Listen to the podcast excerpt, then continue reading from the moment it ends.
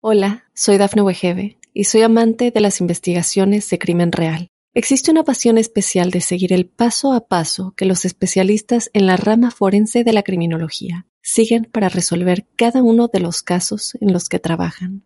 Si tú, como yo, eres una de las personas que encuentran fascinante escuchar este tipo de investigaciones, te invito a escuchar el podcast Trazos Criminales con la experta en perfilación criminal, Laura Quiñones Orquiza, en tu plataforma de audio favorita. Te haré algunas preguntas. Quiero que respondas honestamente.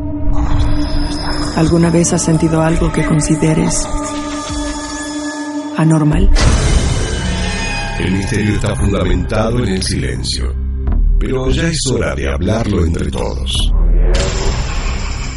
Maldita Radio presenta otro martes inspirada en hechos reales. de misterio.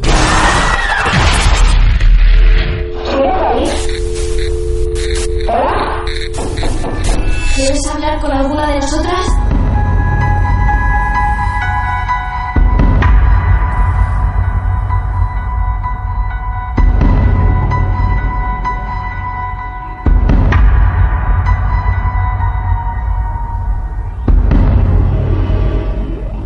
Bueno, muy bien amigos, acá estamos. Hoy vamos a vivir, me parece, un caso inédito en nuestros martes de misterio. Hoy no vamos a salir del país, pero sí de las fronteras de Mar del Plata, porque hemos llegado hasta alguien que es el precursor del ghost hunting en Argentina, creador del primer curso de investigación paranormal del país y de ASEPCA Argentina. El hombre es investigador paranormal y vamos a compartir las experiencias vividas por él mismo. Por eso llamábamos a este momento las crónicas paranormales. Nos vamos a meter en el mundo de lo paranormal nuevamente, pero en este caso de la mano del investigador llamado Ariel López. Así lo pueden encontrar en Facebook, Ariel López, investigador paranormal. Buenas noches, Ariel, ¿cómo andás? Un gusto, ¿eh? Hola, buenas noches, ¿cómo están todos? ¿Cómo andas, viejo? ¿Bien? Bien, todo bien. Bueno, me alegro. Eh, estamos leyendo de tu biografía de Facebook algo de tu información. Eh, la primera consulta que tenía el curioso de Agustín Marangone diciendo que es ASEPCA. ¿Qué son? ¿Qué significan las iniciales? Es Asociación Civil de Estudios Paranormales y Ciencias Alternativas. Tomá. Ahí está. ¿Eh? Para vos, Marangoni. Todo eso. Era, era difícil de pronunciar. ¿ves? ¿Cómo Eh, le va, ASEPCA. compañero? ¿Bien? Bien, todo bien. Bueno, Yo sí. quiero saber una cosa para empezar la charla. ¿Qué edad tenés, loco? 40. 40 años. Bueno. ¿Y hace cuánto tiempo haces esto?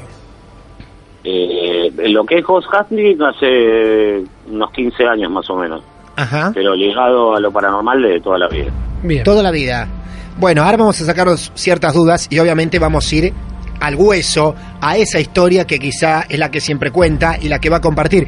Em, primero quisiéramos saber esto del ghost hunting, ¿qué significa?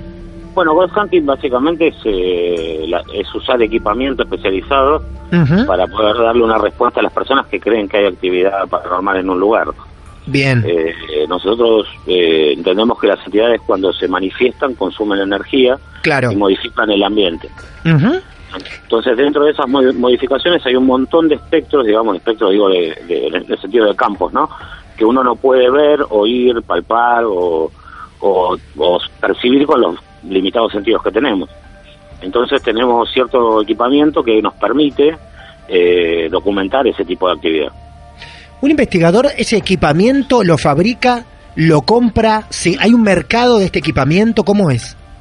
Hoy, por suerte, sí. Hoy se puede comprar, no acá en Argentina, pero pero sí se puede comprar a través de eBay o, bueno, no, no quiero tirar el chivo, pero... No, no, no, pero está bien, está bien, perfecto, no hay problema. eh, más que nada en Estados Unidos, viste que es el auge del ghost hunting, nació en Estados Unidos y se hizo muy, muy popular a través de Ghost Hunters, deben haber visto alguna vez la serie en televisión. Este, Taps. y de TAPS, exacto. Bueno, nosotros pertenecemos a TAPS, a la familia de, de Atlantic Paranormal Society. Cuando decís pertenecemos, ¿qué significa eso? ¿Que son parte del equipo o son filial argentina, algo por el estilo? Claro, claro, eh, sería algo así, sería como una filial en Argentina, lo que es Latinoamérica, porque hay pocos grupos que pertenecen a TAPS.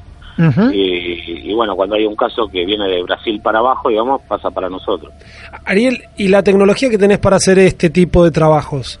¿Qué variables mide? Eh, bueno, es, es bastante amplio, pero eh, básicamente mide todo lo, ya como te decía, todo lo que el ojo eh, no puede percibir, todo lo que el cuerpo no puede percibir, que tiene que ver con cámaras eh, especiales que miden desde infrarrojo hasta ultra- ultravioleta, o sea, tienen todo el campo visual completo. Después tenemos eh, medidores de campo electromagnético, medidores de iones, que son los que varían en el aire cuando en, en una habitación o en algún lugar cuando la, la- la entidad se quiere manifestar. Después tenemos grabadores que tienen un amplio espectro de, de grabación audible, digamos, ¿no? Y lo traducen al, al sentido humano. Eh, después la- tenemos cámaras fotográficas que hacen lo mismo, son cámaras de amplio espectro que, que lo que hacen es traducir a lo que el ojo puede ver o de alguna manera lo que percibe en el ambiente. Quería saber si tu, tu, tu día laboral pasaba 100% por esto, si ya había como un mercado que Eso- consumía era la o requería si el servicio. claro. claro, exacto. Eh, no, aparte nosotros no cobramos por las investigaciones ni nada, no es, digamos, es, no es un hobby, no es un trabajo, es un estilo de vida, pero, Ah, mira vos. pero no, lo tomamos como un trabajo, digamos. ¿No Eh, cobran eh, por hacer una medición, Ariel? No, no, no, no cobramos absolutamente Van gratis. Ah, mira. Sí, sí, sí. Eh, a veces, muchas veces, por suerte, y en una época tomamos la iniciativa de hacerlo como, como hacían los simuladores, que pedían un favor a cambio.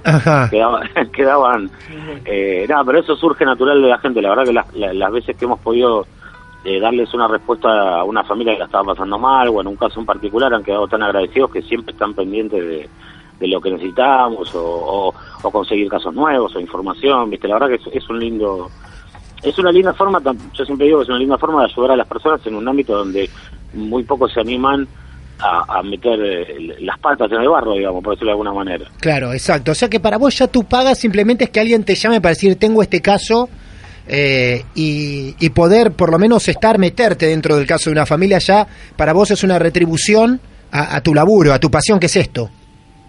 Sí, totalmente. O sea, los casos que, ya te digo, son puntuales los casos que uno puede dar una resolución Claro. definitiva y, bueno, llevarlo.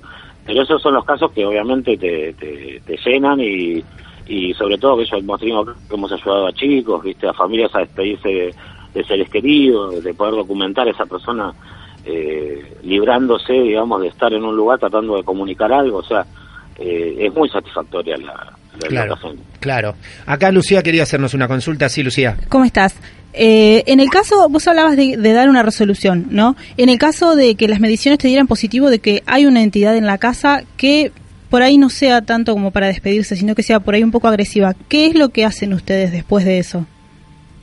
Bueno, eso depende. En realidad nosotros durante la noche logramos o tratamos de tener, de- primero de, de, obviamente desacreditar todo lo que creemos que no es paranormal, porque siempre ustedes sabrán que cuando hay un- pasa algo en un lugar se genera mucha sugestión también. Sí. Entonces tratamos siempre de ir a lo lógico primero, como primera medida. Bien. Después de eso, cuando no encontramos una explicación, empezamos a usar todo lo que es el equipamiento y si logramos documentar algo, tratamos de comunicarnos con la entidad, de entablar un diálogo.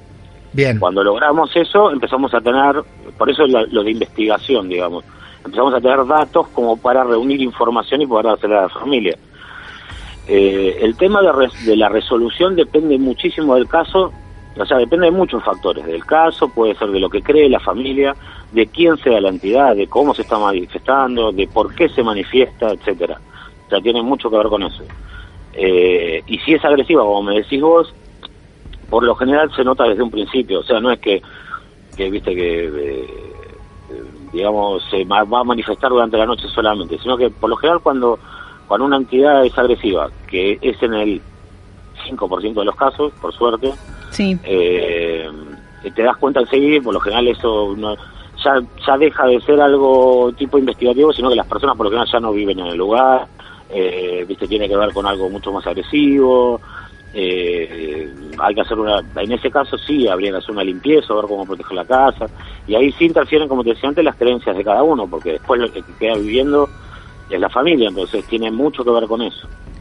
¿Y ustedes eh, dentro de su equipo cuentan eh, con ese tipo de ayuda, por ejemplo, de religiosa o de algún tipo de creencia, o trabajan con otras personas?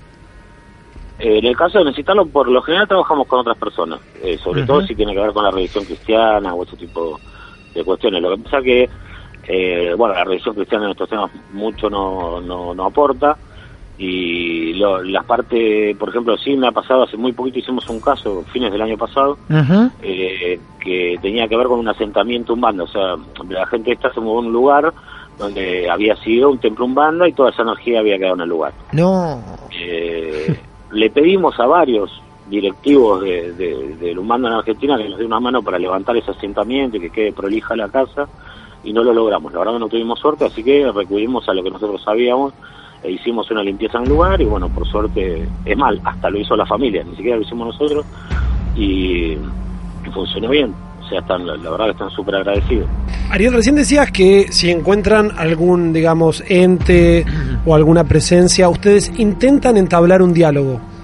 ¿Cómo se entabla un diálogo con una presencia? Bueno, como te decía, nosotros tenemos equipos que miden electromagnético, eh, Sí. que por lo, por lo general es lo más fácil de manipular para la entidad. Pero vos ahí detectás. Después, ¿cómo haces para intercambiar una comunicación? Bueno, nosotros tenemos medidores que van desde el verde al rojo. Lo que hacemos es interactuar con la actividad, o sea, lo que le pedimos es que prende el equipo cada vez que la respuesta es un sí o que lo deje quieto cada vez que es un no. Y durante todo el transcurso de la, de la de la investigación lo que hacemos es ir midiendo esa interacción. O sea, eh, por favor te pido que lo prenda, bueno, para, viste, para ver que es algo inteligente. Como los que utilizan la Ouija, digamos, que le, que le hacen una pregunta y la Eh, eh, exacto. el centro Y se mueve.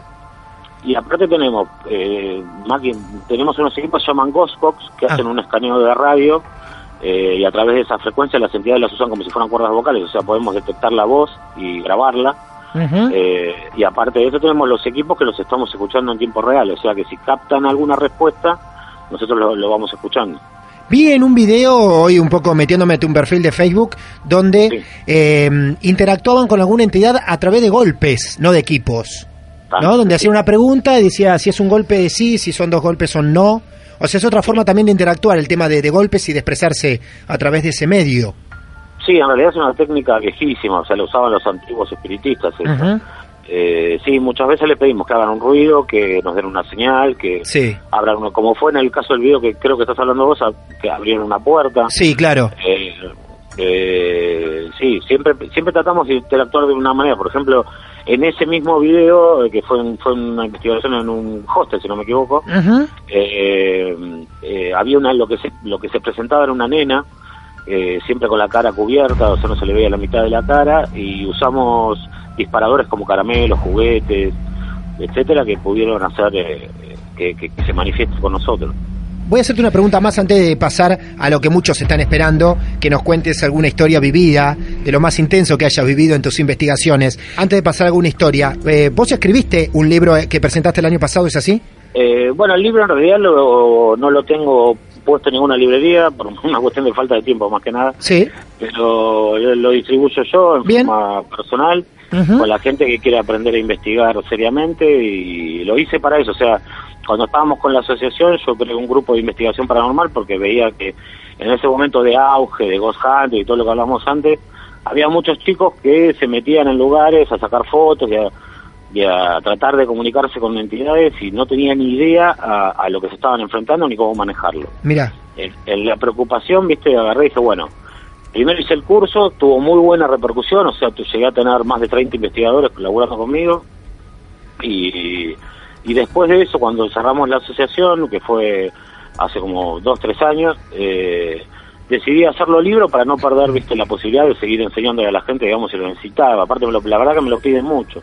bien. Entonces, eh, bueno, de ahí nació el libro y el libro es un manual completo con toda la información técnica de lo que es cada equipamiento, para qué se usa, todo esto que estamos describiendo, digamos, de cómo se manifiesta una entidad, a través de qué, cómo se puede eh, controlar cada situación, los protocolos para hacer una investigación, por qué se hacen, cómo se maneja la familia, cómo se maneja la entidad, o sea, tiene todo un compendio de, de cosas para, para, para convertirse en un investigador serio y, y- y dedicarse a eso.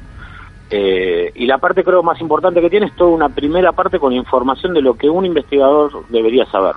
Bien. O sea, de, de- lo que de la instrucción que uno tendría que tener, ¿no? De que tiene que tener una mente amplia, conocer sobre distintas religiones, saberla, haberlas vivido en carne propia, eh, estudiar sobre energía, psiquis, eh, todo lo que tiene que ver con, con el manejo de energías, etcétera. Bueno, ahí lo tienen entonces. ¿eh? Pueden, si, eh, si quieren, sumarse al Facebook de Ariel López, investigador paranormal, aquel que le gusta todo esto. Este, y es un gran manual, el libro de él. Sobre todo, bueno, aquel que quiera profundizar un poco más ¿eh? y no tener las historias así de costado, listo, ya está, no me cuentes más. Bueno, esto ya es un manual realmente. Eh, bueno, Ariel, una de las excusas en nuestro encuentro, este, más allá de que nos un poco nos aclares qué es lo que hace un investigador paranormal, era que puedas en esta mesa de amigos, sentarte en esta mesa de amigos, imaginariamente, y que así como a lo mejor lo puedes hacer en un asado, en varias reuniones de, de tus amigos personales, nos puedes decir, pará, ¿Tenés una historia para contar? Sí, tengo esta. Eh, bueno, historias la verdad tengo, tengo un montón, pero eh, siempre prefiero quedarme, como les decía anteriormente, con las que logramos eh, una interacción con la entidad y se pudo dar una solución a la familia, etcétera. Bien. Digamos, para salir un poco del cuento de terror y que Sí, claro. la gente tampoco consuma tanto tanto miedo. Yo siempre les explico a las familias cuando cuando hablamos con ellos que en el 80, 90% de los casos, perdón que me, me estoy yendo un poco del tema, pero Tranquilo. eh, eh, tiene que ver con un familiar que trata de comunicarse, con alguien que tiene que ver con el lugar, o sea, uno tiene que intentar eh, interpretar un montón de cuestiones que no van para el lado del miedo.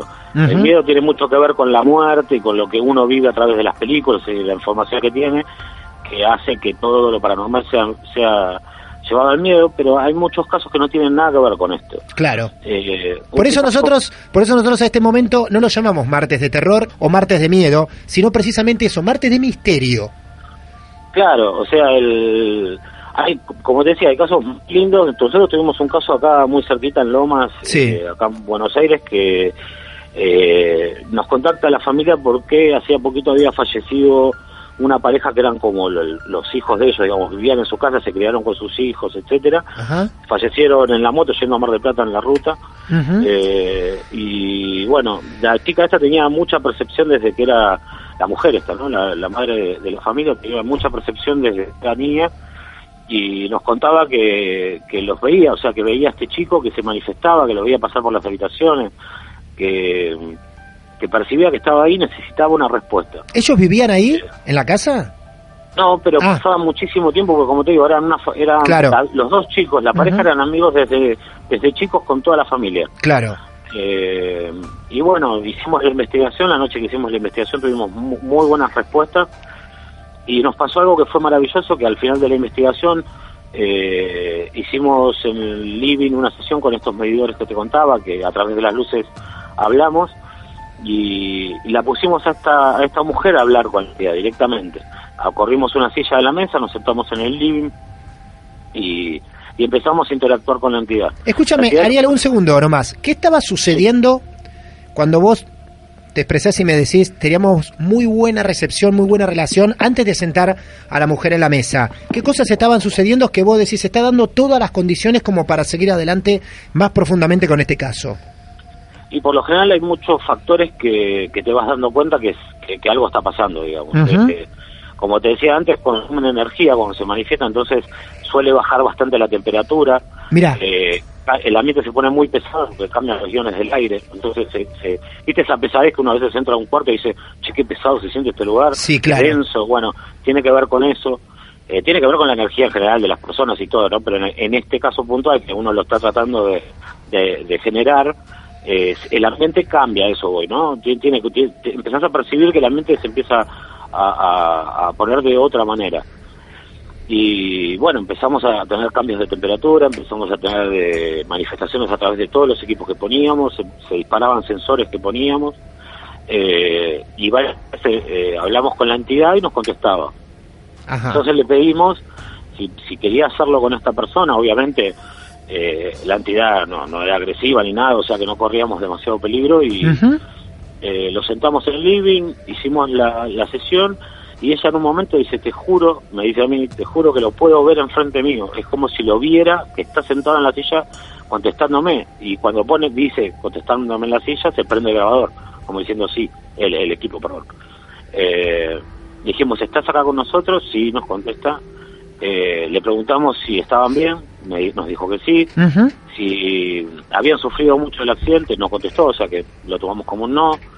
Eh, ¿Qué era lo que necesitaba? Y no teníamos respuesta. Le digo, claro, no es una respuesta por sí o por no. Eh, ¿Te querés despedir? Sí. nos contestó. Y el ambiente, todo esto que hablamos de que el ambiente empezó a cambiar, esta chica extendió la mano sobre la mesa para que pasárselo gráficamente y sintió que le palpaban la mano, muy frío, con, con mucho frío, que esto también es normal, y el ambiente cambió completamente.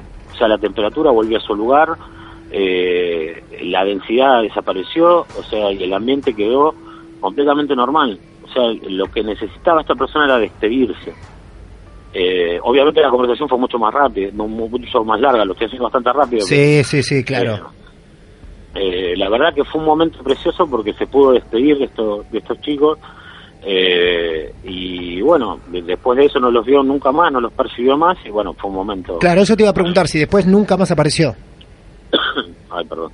Eh, no, no, no, después de eso la verdad que empezaron a sentir una paz terrible en la casa y, y muchas veces eh, cuando cuando se cumple el tiempo de que de los que los chicos fallecieron, que yo sé, esta mujer suele suele prender una vela y una de las cosas que nos contaba que la vela por lo general tarda días en desaparecer, o sea, es como que tiene tiene una energía muy particular la vela. Disculpame, ¿cuánto Pero- tarda en desaparecer la vela? Que justo hubo una interrupción en la comunicación. El que me decía que cuando les prende la vela, a fin, yo, yo siempre digo que las velas hay que tener bastante cuidado porque tienen un, un poder particular, pero ella siempre, como un ritual en la época donde donde fallecieron, prende una vela a nivel, a, a modo de ritual Sí. y dice que tarda días en, en consumirse, o sea que no no es que es una vela común que vos la ponés en dos, tres horas, un día como mucho se consume, tarda días en consumirse, como si tuviera una energía muy particular. Claro. Eh, Ari López es investigador paranormal, para aquel que a lo mejor recién prendió la radio, nos está contando de sus experiencias vividas, en este caso para él, una historia como la que recién contó, cierra perfectamente, es un final feliz, alguien que pudo hacer contacto y alguien que pudo irse en paz, lógicamente. Eh, Ariel, eh, ¿alguna vez te ha tocado ser solicitado por alguna presencia no muy amistosa? Eh, sí, sí, claro. Tuvimos, bueno, siempre que me preguntan cuento más o menos el mismo caso, pero creo que fue el más terrible de, de mi carrera. Eh, tuvimos un caso en Almagro bastante feo, donde- en una casa donde los chicos aparecían con quemaduras, marcas en el cuerpo. No, los chicos de la casa, los nenes de la casa. Do- dos nenes, sí. Eh, y bueno, eh, nosotros siempre hacemos también una investigación eh, histórica de lo que es el lugar y cuando empezamos a averiguar nos enteramos que antes que ellos se muden había vivido una familia muy extraña, de los cuales los padres habían desaparecido, habían quedado dos muchachos de unos veintipico de años bastante agresivos con todo el mundo, tenían una vida bastante austera y, y nos contaba el, el casero, el- el encargado del edificio que, que hasta aparecieron armas tiradas en el incinerador, o sea, eh, Mm, una picante. bastante complicada hasta que los chicos desaparecieron del lugar, o sea, no se los vio más. Eh, cuando esta gente se mudó, nos contaron que cuando empezaron a romper las paredes, en- las paredes para, para edificar, encontraron atrás del baño, escondido como atrás de unos frascos con dientes humanos, o sea, No, una, casa que tenía una carga mm, muy fuerte y como al año de vivir ahí empezaron a sentir esto, viste que, que, que cambiaba el ambiente, aparecían manchas en las paredes que no podían explicar, de hecho mandamos a analizar esas manchas y no me pudieron dar una explicación lógica de lo que tenían, no, no era ningún componente conocido. Eh, después eh, los chicos, como te contaba, los nenes, los- sus hijos, de, los hijos de esta pareja, que eran un nene y una nena, eh, aparecían con quemaduras, con marcas en el cuerpo de una mano, como que los tocara y los quemara. Eh, se habían comprado varios eh, re- relicarios, viste, cadenas de, con, con medallas que desaparecían y cuando desaparecían les quedaba el cuello quemado con la marca. Eh, bueno, en esta investigación tuvimos eh, la posibilidad de llevar a un flaco que empezó a trabajar con nosotros justo muy muy poquito antes, eh, que era un parapsicólogo que nunca había tenido trabajo de campo y quería quería quería compartir esto. Claro. Vino, le pedimos que siempre se, se mantenga, a- eh, digamos, al margen de lo que estábamos haciendo hasta que por lo menos conozca cómo manejarse y todo. Y bueno, esa noche estábamos haciendo una sesión en un cuarto, cuatro personas, tres estábamos sentados en el piso, en el cuarto donde solían pa- pasar las manifestaciones, y uno estaba con la cámara filmando, atrás nosotros teníamos una cámara infrarroja también, y la temperatura bajó 20 grados de golpe, No, pará, pará. 20 es mucho, ¿eh? 20 grados. Que estaba en 20 afuera y se puso a cero. como en las películas. O sea, empezás a respirar y sale el humo. como si fuera una película. Eh, fue la única vez en mi vida que me pasó. He tenido golpes de 7, 8, 9, pero 20 era mucho. Eh, esta entidad tenía un poder impresionante y empezamos a, bueno, empezamos a interactuar con la entidad, los, los medidores se volvieron locos y este flaco nuevo que había venido empezó a gritar, a corcovear, o sea, empezó a agarrar una especie de ataque de, epiléptico prácticamente, se le dieron vuelta los ojos, se pusieron blancos y a los gritos y empezó a hablar en una lengua que no conocíamos.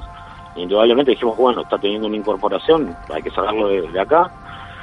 Así que la sesión se cortó, eh, eh, o sea, hicimos todo lo que teníamos que hacer para, para ayudar a esta persona, para que salga de ese trance. Ujú. Automáticamente levantamos todo, le dijimos, bueno, liberemos el ambiente, viste, abrimos la puerta, lo llevamos afuera, y era increíble porque el tipo estaba completamente helado, pero transpirado como si le hubieran tirado un balde de agua encima. Eh, y bueno, fue una experiencia, la verdad, que, que fuerte por la responsabilidad, ¿no? De tener una persona al lado que le está y que no lo pudo manejar y por, por lo fuerte de lo que de lo que fue el caso. Después, en esa misma investigación hemos tenido grabaciones de video que, se, que el video directamente se cortaba, o sea, la- las cámaras eh, cuando graban suelen que nosotros le decimos que se quiebra la cámara, ¿no? Es como que cap- capta algo y hay una ruptura de imagen y ahí eh, en esa ruptura es donde uno puede captar a veces eh, la entidad y Claro. por eso pasa que muchas veces la foto paranormal dice esta trucha, porque no se entiende. No, no, es que no, que no se entiende. Muchas veces la cámara tiene que describir al ojo humano algo que percibe que no sabe qué es. Entonces Claro. hay una ruptura medio rara a todo alrededor.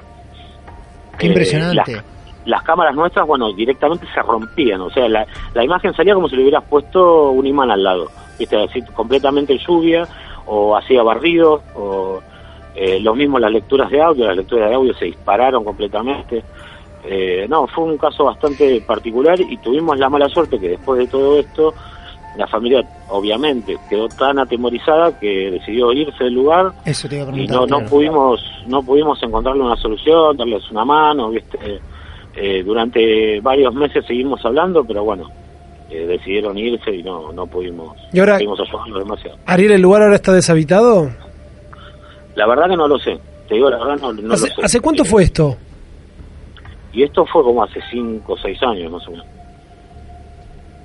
Qué fuerte, ¿eh? Sí, ¿qué, qué hacen con estos resultados, Ariel? ¿Tienen un registro? ¿Tienen documentado? ¿Llevan, no sé, un- un- una pequeña acta de trabajo? ¿Los publican? ¿Qué hacen con, con lo que consiguen? Eh, mira, el- en realidad en el tiempo que llevo como investigador he pasado de, viste, como te decía, creamos ASEPCA, después ASEPCA se disolvió y armamos otro grupo de investigación, un grupo de investigación que fue para, para hacer un programa de televisión que también quedó medio en la nada. Entonces uno va publicando a través de los perfiles que vas viendo, viste, y hasta que un día yo agarré y dije, bueno, me quedo como solitario, digamos, Ariel López, investigador paranormal, para poder llevar un documento de todo lo que voy haciendo Sí. y po- poniendo en la web las historias y eh, y todo lo que lo que tengo documentado digamos después me queda obviamente nosotros sí en, la- en las investigaciones hacemos una documentación completa de los horarios las interacciones los cambios de temperatura todo y eso lo tengo yo siempre en mi poder pero- Y última pregunta por mi parte, Ariel. Me gustaría saber si, y esto un poco por curiosidad lo pregunto, si has Sí. pedido asesoramiento a, por ejemplo, un ingeniero o un tipo que ejerce una ciencia más dura, más institucionalizada, y me gustaría saber qué opina del trabajo que haces vos. Las críticas que recibís y también la parte positiva, ¿eh? quiero conocer el, el punto de vista. Mira, la- las veces que, he tenido la posibilidad de hablar eh, con, con- personas obviamente más, eh, más que tienen que ver con la parte técnica, de hecho, como te contaba, yo también me dedico mucho más a lo, a lo técnico y está bueno porque eh, encontrás eh, explicaciones distintas, ¿viste? Y, y las veces hemos, hemos tenido, de hecho, la gente que trabaja con nosotros, que nosotros le decimos tech manager, digamos, los tipos que que manejan eh, todo lo que tiene que ver con el equipamiento, muchas veces han sido ingenieros o han sido personas que tienen que, un ligamiento con lo, con lo técnico y que han manejado los equipos con nosotros para ver si lo que podíamos documentar era así y las repercusiones fueron increíbles, ¿viste? Eh, de hecho, hace unos años eh, tuve la consulta de un cura que, que estaba en el Vaticano estudiando exorcismo y y bueno, me pidió justamente asesoramiento para ver si los equipos los podía usar en la iglesia a través de, como, como documentación, digamos, de lo que pasaba. Y, y bueno, me pidió todo el asesoramiento de, de qué equipos comprar, cómo manejarlos, todo, y la verdad que resultó bárbaro, los empezó a usar, de hecho escribió un libro sobre, sobre eso y todo, así que sí, siempre hemos tenido el, el roce con personas que se dedican mucho a lo que tiene que ver con lo técnico, porque tiene mucho de lo técnico este trabajo, y está buenísimo porque siempre aparecen aportes nuevos, o sea, primero, obviamente la, la etapa de escepticismo y que no, esto, este equipo no puede medir tal cosa, y después cuando estás en una investigación y te das cuenta que realmente sucede, genial. Sucede, claro. Eh, la última pregunta que tengo para hacerte, Ariel, tiene que ver con lo siguiente. Nosotros, desde que hacemos esto, alguno en algún comentario chistoso, eh, dice, déjense de joder con eso, no jodan con eso, como si por compartir historias se nos puede pegar algo para ser concreto, ¿no? A nuestras vidas se nos puede venir algo por el estilo a cada una de nuestras vidas particulares. Hasta el momento no ha sucedido, pero vos que estás mucho más ligado a estas cosas, al famoso no jueguen con eso o no se metan con esas cosas. ¿Alguna vez se te metió alguna cosa en tu vida particular? Eh, sí, sí, sí, varias veces. Ajá. Pero, o sea, no- yo tengo una formación, como te decía, de toda la vida, de, de ligado a lo paranormal y obviamente antes del ghost hunting había una experiencia con espiritismo, Ajá. con todo lo que tiene que ver manejo de rituales, energía y un montón de cuestiones que me ayudan a, a- a las limpiezas necesarias como para, para, para no ligarte a esa energía y saber cómo manejarla en una investigación para no quedar pegado a esa energía. Pero para darte una idea, digamos, yo antes lo trabajaba con mi ex mujer eh, y en una investigación se puso como muy romántica con una entidad. ¿Cómo, cómo, O sea, cómo? Muy, ro- muy romántica en el sentido de que de que le decía, bueno, pero a ver, si estás acá, una, o sea, lo que nos habían contado era una persona que había sufrido mucho antes de morir, Sí. una, una enfermedad, y le decía, eh, te pido que, me, que si necesitas, estás acá, me toques y, y consumas mi energía para manifestarte. Yo decía, no, pará, pará, pará, estás interactuando demasiado. Claro. Eh, lo particular que tenía esta persona, y lo cuento como, a, mo- a modo de anécdota, es que Sí. fumaba pipa. Sí. Y bueno, a las yo- nosotros ya estábamos separados y a los dos días me llama aterrorizada que dice que abrió la puerta de la casa y encontró un tipo sentado en el sillón, entraba si tienes un sillón de frente y encontró un tipo con sillón fumando pipa, cerró la puerta del susto, la volvió a abrir y ya no estaba. No. Eh, No. A mí me ha pasado de volver con una investigación y encontrar la cocina revuelta, ejemplo, sin posibilidad que entre un ladrón ni un gato ni nada por el estilo. Ajá.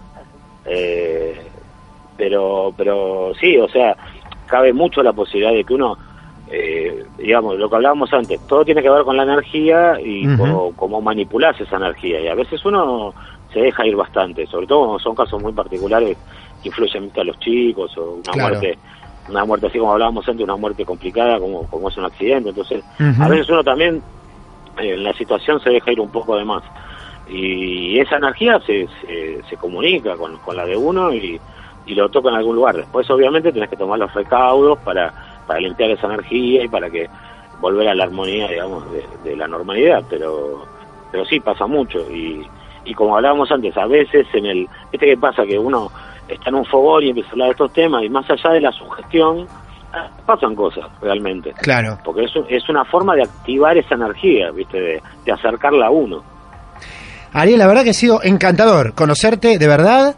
Eh, cómo, cómo laburás a través de tus equipos. Hemos resumido un montón de cosas a través de las experiencias vividas, particulares y de gente que ha solicitado tus, eh, tus servicios. Tendríamos para hacer cuatro o cinco programas con, con, todo lo que nos podés contar, pero la verdad que ha estado buenísimo. Yo le quiero decir que aquel que lo quiera conocer un poco más o que quiera hacerle alguna consulta a Ariel puede ir a Ariel López, investigador paranormal, así lo van a encontrar en una página en Facebook. Ahí hay publicaciones de sus investigaciones para aquel que quiera conocer un poco más sobre el laburo de Ariel. Ariel, muchísimas gracias, ¿verdad? Por tu tiempo, de verdad, ¿eh? No, gracias a usted, la verdad que está, está muy buena la radio y, y también yo, bueno, ahora estoy con un proyecto que es una página que se llama asgard.com.ar, eh, la ciudad, viste, de los dioses. Ajá. Eh, y bueno, ahí, ahí van a encontrar un montón de informaciones, investigaciones, parte del libro. Eh, investigaciones hay, hay poquitas, pues la, la armé hace poco la página, van a encontrar más en mi otra página, la Investig. Ajá. Pero eh, lo bueno que tiene Nájar que está la de Gaña, está la del hostel, esto, o sea, y hay, hay mucha explicación de esto que hablamos de los equipamientos y todo que le, les puede ser útil también para comentar en la radio, que hay un montón de, de historias y de, de casos que nos han contado que están plasmados ahí. Ariel, muchísimas gracias. Un abrazo grande. No, un abrazo a ustedes, bu- buenísimo todo. Adiós, loco. Hasta luego.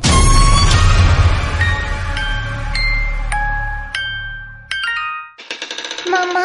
Martes de Misterio. Hola, soy Dafne Wegebe y soy amante de las investigaciones de crimen real. Existe una pasión especial de seguir el paso a paso que los especialistas en la rama forense de la criminología siguen para resolver cada uno de los casos en los que trabajan. Si tú, como yo, eres una de las personas que encuentran fascinante escuchar este tipo de investigaciones, te invito a escuchar el podcast Trazos Criminales con la experta en perfilación criminal, Laura Quiñones Orquiza, en tu plataforma de audio favorita.